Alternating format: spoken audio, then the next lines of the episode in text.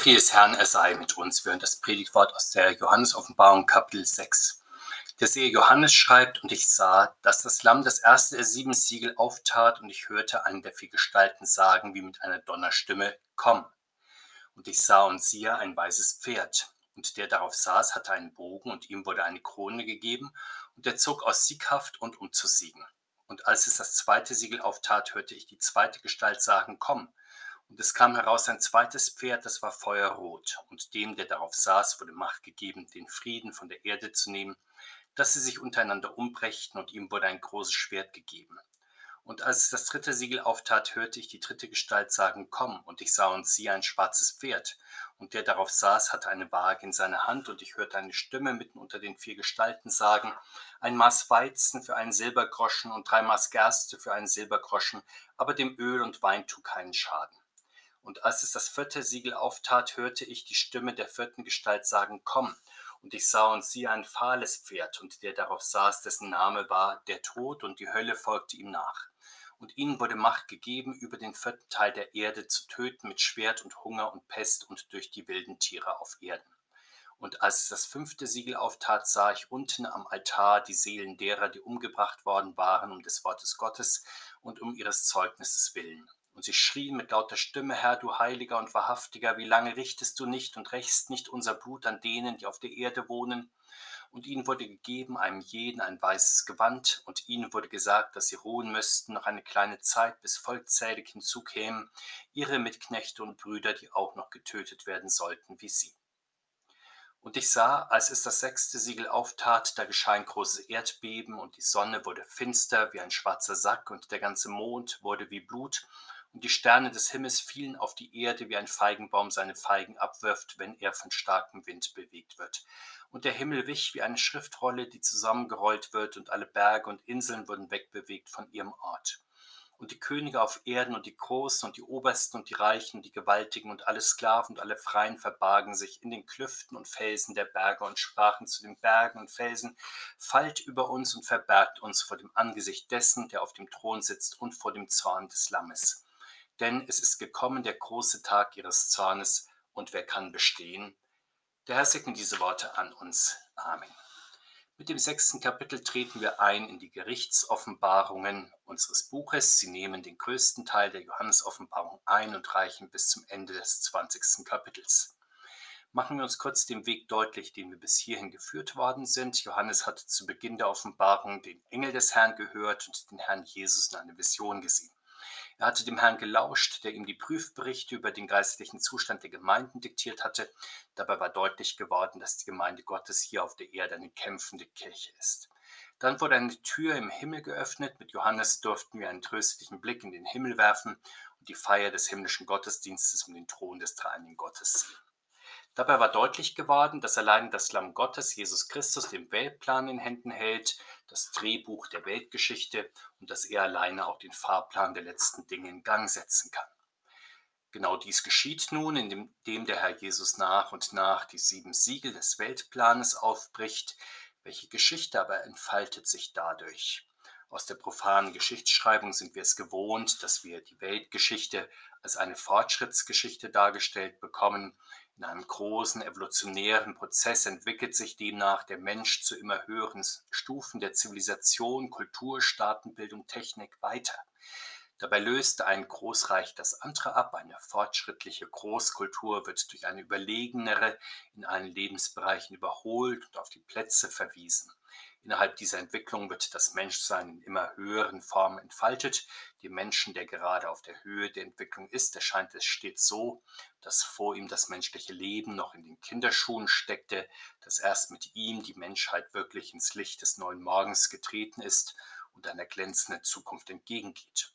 Vor ihm lebt die Menschheit auf einer eher primitiven Stufe. Zu seiner Zeit erfolgen dann die Quantensprünge, die die Menschheit nach vorne katapultieren, sodass erst durch ihn die Menschheit im Morgenrot steht und unbegrenzte Möglichkeiten sich eröffnen. Die Heilige Schrift jedoch teilt diese Geschichtsschau nicht. Es ist offenkundig, dass in ihr der Mensch sich selbst über Gebühr verherrlicht und auch ein Denkmal setzt.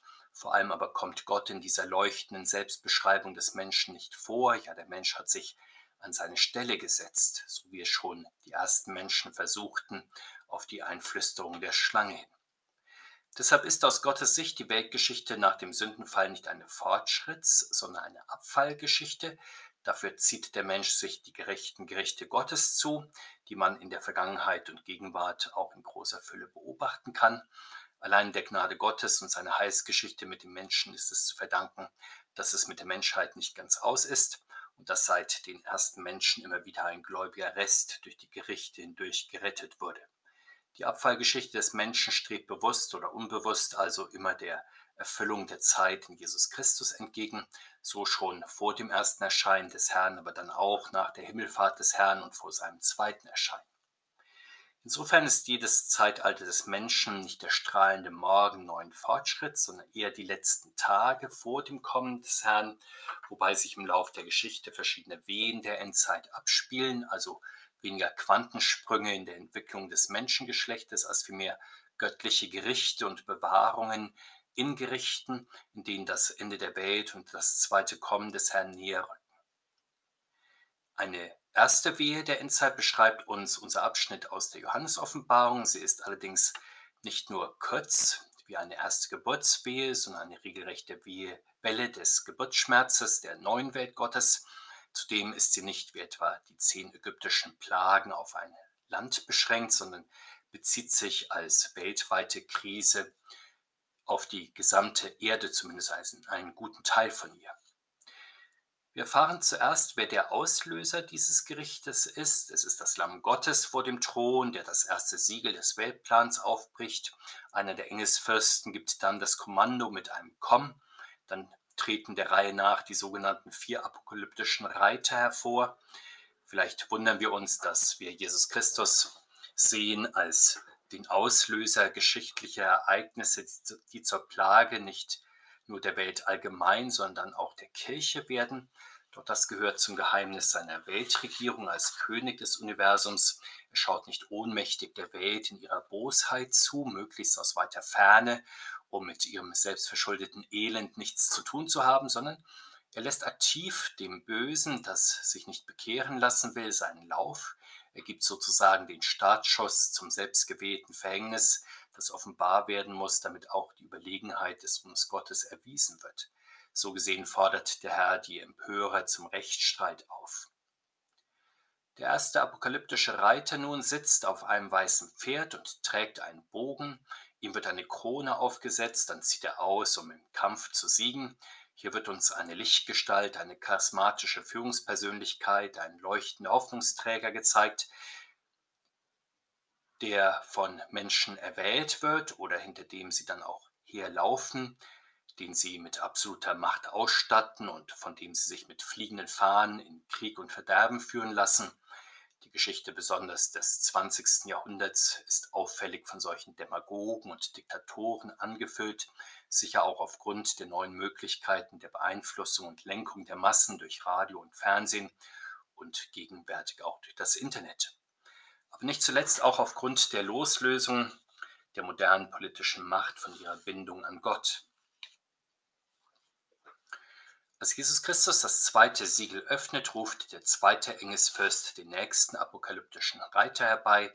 Er sitzt auf einem feuerroten Pferd, er trägt ein großes Schwert. Ihm wird die Macht gegeben, der Erde den Frieden zu nehmen, ja die Welt in einen Krieg zu stürzen, in dem einer gegen den anderen kämpft und einer den anderen tötet.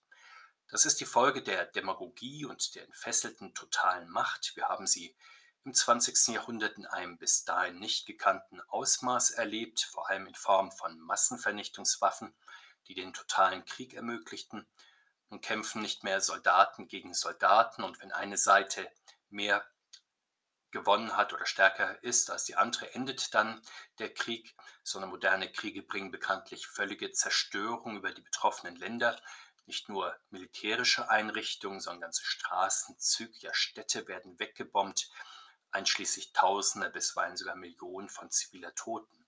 Sogar eine noch weitere Zerstörung durch atomare Waffen ist eine reale Gefahr. Als Jesus Christus das dritte Siegel öffnet, ruft der dritte Engelsfürst den nächsten apokalyptischen Reiter herbei. Er sitzt auf einem schwarzen Pferd, er trägt eine Waage in der Hand, das Zeichen von Handel und Wirtschaft. Eine himmlische Stimme gibt das Kommando für den Ausbruch galoppierender Inflation, also der Hyperinflation. Ein Maß Weizen und drei Maß Gerste kosten nun den gesamten Tageslohn eines Arbeiters, also circa zehnmal so viel wie normal. Nur Öl und Wein bleiben von der Krise verschont. Warum das? Sie sind die Luxusartikel, die die Begüterten sich selbst in tiefer wirtschaftlicher Depression zu verschaffen wissen. So zahlen nur die weniger Begüterten, die Unter- und Mittelschicht, den Preis der Krise nicht nur durch weitreichende Verarmung, sondern auch durch handfesten Hunger in schlechten Versorgungslagen, während die Oberschicht ihre Schäfchen längst ins Trockene gebracht hat und ihren Lebensstandard aufrechterhalten, ja vielleicht sogar ihren Wohlstand mehren kann. Auch dieses Problem kennen wir sehr gut aus dem 20. Jahrhundert, aus vielfacher Anschauung. In Deutschland haben wir Hyperinflation in diesem Jahrhundert zweimal erlebt mit totaler Geldentwertung und Hunger unter den unteren Bevölkerungsschichten. Auch in der Gegenwart ist sie in manchen Ländern traurige Wirklichkeit. Denken wir an Russland, die Türkei, Venezuela, Simbabwe und andere Länder mehr. Als Jesus Christus das vierte Siegel öffnet, ruft der vierte Engelsfürst den nächsten apokalyptischen Reiter herbei. Es ist der Tod, der auf einem fahlen Pferd sitzt. Er hat das Totenreich in seinem Gefolge, denn er bringt einem Viertel der Erdbevölkerung den Tod nicht allein durch die vorher genannten Plagen, Terror und Massenvernichtungswaffen und Hunger, sondern auch durch die Pest und wilde Tiere. Pest war bekanntlich in früheren Zeiten die Geißel der Menschheit. Sie wurde insbesondere durch Kriegsheere von Land zu Land und Region zu Region geschleppt und kostete bisweilen noch mehr Menschenopfer, natürlich vor allem unter den Zivilisten, als das eigentliche Kriegsgeschehen. Dort, wo die Menschen zu vielen Tausenden, ja Millionen starben, dort verbreiteten sich dann natürlich auch die wilden Tiere, die sich von den Unbegrabenen ernährten. Auch im 20. Jahrhundert haben wir besonders im Gefolge der großen Kriege eine Fülle an Epidemien erlebt. Das waren nicht in der Hauptsache AIDS, Schweinegrippe oder SARS-Viren, sondern vor allem Ruhr, Cholera, Typhus und verschiedene Influenza-Viren. Doch was ist eigentlich die Absicht des Herrn Jesus, wenn er verheerende Kriege inmitten der Weltgeschichte aufruft und sich entfalten lässt? Er zeigt damit die Bosheit des menschlichen Sinns und Trachtens und stellt sie schon vor dem jüngsten Gericht sozusagen höchstrichterlich fest. Dabei gibt er in der Zeit noch die Möglichkeit zur Umkehr und zur Rettung durch den Glauben an Jesus Christus. Besonders die christliche Gemeinde soll das Böse in ihrer Mitte erkennen und dann natürlich auch entfernen. Als der Herr Jesus das fünfte Siegel öffnet, sieht Johannes am himmlischen Altar die Seelen der Märtyrer, die um des Wortes Gottes willen getötet worden waren. Auf die Kriege und den millionenfachen Tod folgen also Christenverfolgungen. So zieht sich schon seit der römischen Kaiserzeit als roter Faden durch die Geschichte. Die Mächtigen bemänteln ihre Verbrechen gern, indem sie die Christen dann zum Sündenbock machen und rufen die Christen vor die Löwen. Sogar in mancher Geschichtsschreibung halten sich diese Vorurteile, dass etwa die Kirche maßgebliche Verantwortung trägt für alle Übel, zum Beispiel der europäischen Geschichte, für Kreuzzüge, Hexenverbrennung, Absolutismus, Kommunismus, Faschismus und jede Art Weltverschwörung auch unserer Tage. An dieser Stelle hören wir das erste Mal vom Altar im himmlischen Heiligtum. Wahrscheinlich ist er identisch mit dem himmlischen Thron, auf dem Gott Vater thront und vor dem das Lamm Gottes steht. Unten am Altar erblickt Johannes nun die Seelen der getöteten Heiligen. Aufgrund dieser Bibelstelle gibt es in der orthodoxen und römischen Kirche bekanntlich die Praxis, Reliquien von Heiligen unter dem Altar oder auch im Altar beizusetzen. Wie genau sieht Johannes aber die Seelen der Getöteten? Bemerkt er vielleicht ihr Blut, das vergossen wurde, so wie man im alten Bund am Opferaltar eine Rinne hatte, die das Blut der Opfertiere ableitete. Doch das Blut der Märtyrer wurde ja auf der Erde vergossen und nicht im Himmel, und daher ist es einfach wahrscheinlich, dass man dabei bleibt, was Johannes hier wörtlich beschreibt. Er sieht die Seelen der Verherrlichten. Man mag sie sich so vorstellen, wie sie öfter in Filmen dargestellt werden, als Schemen und Schatten Sie warten ja noch auf die Auferstehung ihres Leibes und die Vereinigung mit ihrem Auferstehungsleib. Aber ihre Seele ist sehr lebendig, wie uns zum Trost berichtet wird. Sie befinden sich unten am Altar, also vor dem Thron Gottes, und sie feiern den himmlischen Gottesdienst mit. Sie schreien sogar mit lauter Stimme zum dreieinigen Gott und flehen ihn an, ihr Blut zu rächen. Diese Racheforderung widerspricht keineswegs dem christlichen Verbot, sich selbst zu rächen, denn sie ist ja an den Herrn gerichtet, er soll Recht schaffen, weil ihm allein das Gericht gebührt. Der Herr tröstet die Seelen der Heiligen, indem er sie mit einem weißen Gewand überkleidet und ihnen somit etwas provisorische Körperlichkeit schenkt. Das ist der Vorgeschmack ihrer leiblichen Auferstehung, auch wenn damit natürlich noch keine körperliche Kraft verbunden ist, weshalb die Seelen der Heiligen im Himmel noch eine kleine Zeit ruhen müssen. Der Herr erklärt auch weiter, warum er das jüngste Gericht noch hinauszögert, nicht allein um in den Gerichten der Welt noch Zeit zur Umkehr zu lassen, sondern um den glaubensstarken Christen Gelegenheit zum mutigen Bekennen zu geben, ja dazu das Kreuz auf sich zu nehmen und wenn nötig den Zeugentod für Christus zu sterben. Wenn wir ins 20. Jahrhundert blicken, so sehen wir, dass es in diesem Jahrhundert so viele christliche Märtyrer gegeben hat wie nie zuvor. Manche davon sind sehr gut bekannt, die meisten allerdings unbekannt, manche im menschlichen Gedächtnis sogar gänzlich vergessen, aber natürlich nicht beim dreieinigen Gott selbst. Für die Gegenwart ist schon oft sehr treffend festgestellt worden, dass die Christen die am meisten verfolgte Gruppe weltweit sind. Das muss nicht nur den Aktivisten im Westen gesagt werden, die zwar gerne lautstark für verfolgte Minderheiten eintreten, aber immer wieder die verfolgten Christen erstaunlicherweise gänzlich übersehen. Auch wir Christen, die wir Gott sei Dank in Sicherheit leben, mögen das Schicksal der Märtyrer unserer Tage bedenken und erkennen, dass die Leiden des Herrn Jesus über sie kommen, wie schon der Apostel Petrus feststellt so wie sie auch über uns kommen, wenn es Gott gefällt. Als der Herr Jesus das sechste Siegel öffnet, nimmt eine riesige Naturkatastrophe ihren Lauf. Sie beinhaltet ein kosmisches Beben mit Sonnen- und Mondfinsternis sowie Sternensturz, Zusammenbrechen des Himmelsfirmaments und der Stabilität der Erdmassen. Nun geschieht, was sprichwörtliche Urangst der Menschen seit ältester Zeit ist, dass das festgefügte Weltgebäude, ja die universale kosmische Ordnung zusammenstürzt und dem Menschen der Himmel auf den Kopf fällt.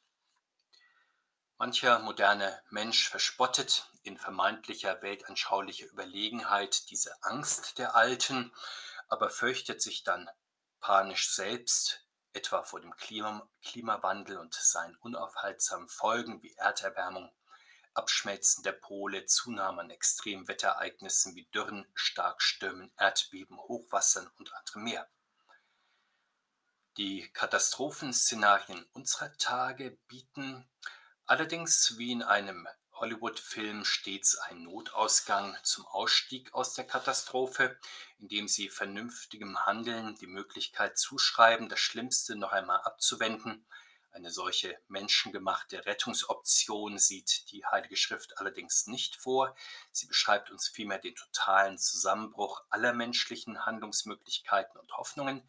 Gerade die Mächtigen verkriechen sich dann in vollkommener Verzweiflung in den Höhlen, wir würden sagen in den Bunkern, aber das nicht in der Hoffnung, hier zu überleben, sondern im Gegenteil, um hier den sicheren Tod zu finden, denn sie fordern ja die Berge und die Felsen geradezu flehentlich dazu auf, über sie zu fallen und sie zu verschütten, damit sie am Tag des Zorns Gottes vor dem Angesicht Gottes, des Vaters und des Sohns verborgen werden.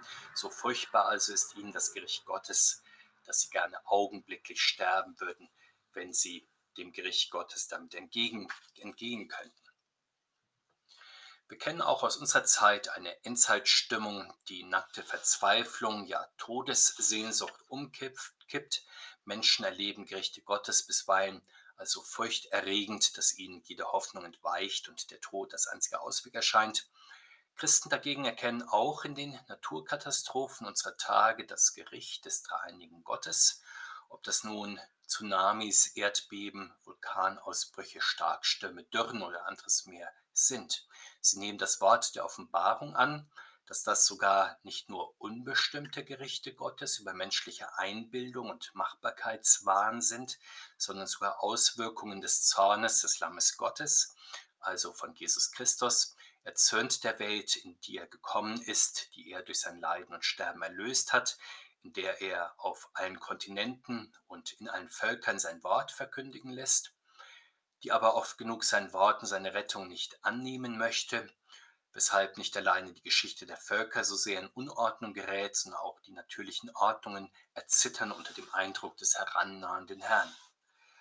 Deshalb ist uns Christen jede Naturkatastrophe ein Hinweis auf den Herrn und auch ein Ruf zum Glauben. Wir wissen aus dem Wort Gottes, dass er der Herr auch über die Elemente ist, ja, dass er Wind und Wellen gebietet, ja im Auge des Orkans, im Erdbeben, im Zerbrechen der kosmischen Ordnung eilt er uns entgegen. Deshalb lassen wir uns gerade auch durch die Erschütterungen der Welt mahnen, dass wir uns zu ihm wenden, zu ihm, der allein helfen und retten kann. Der Jesus bewahre uns und seine ganze Kirche im Sturm der Zeiten, vor allem auch in den Wehen der letzten Zeit, die auf sein Kommen verweist. Amen.